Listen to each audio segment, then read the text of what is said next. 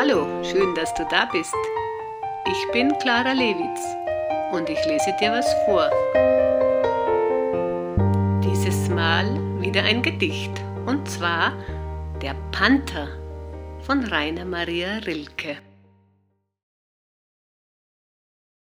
Sein Blick ist vom Vorübergehen der Stäbe so müd geworden, dass er nichts mehr hält. Ihm ist, als ob es tausend Stäbe gäbe und hinter tausend Stäben keine Welt.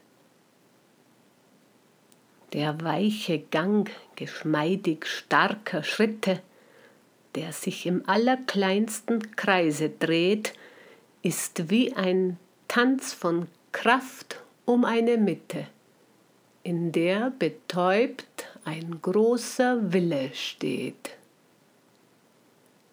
Nur manchmal schiebt der Vorhang der Pupille sich lautlos auf.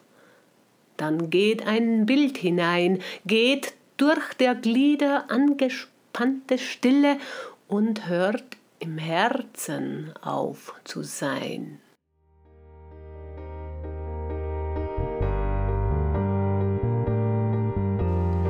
Dazu fällt mir ein, dass auswendig im Englischen by heart heißt.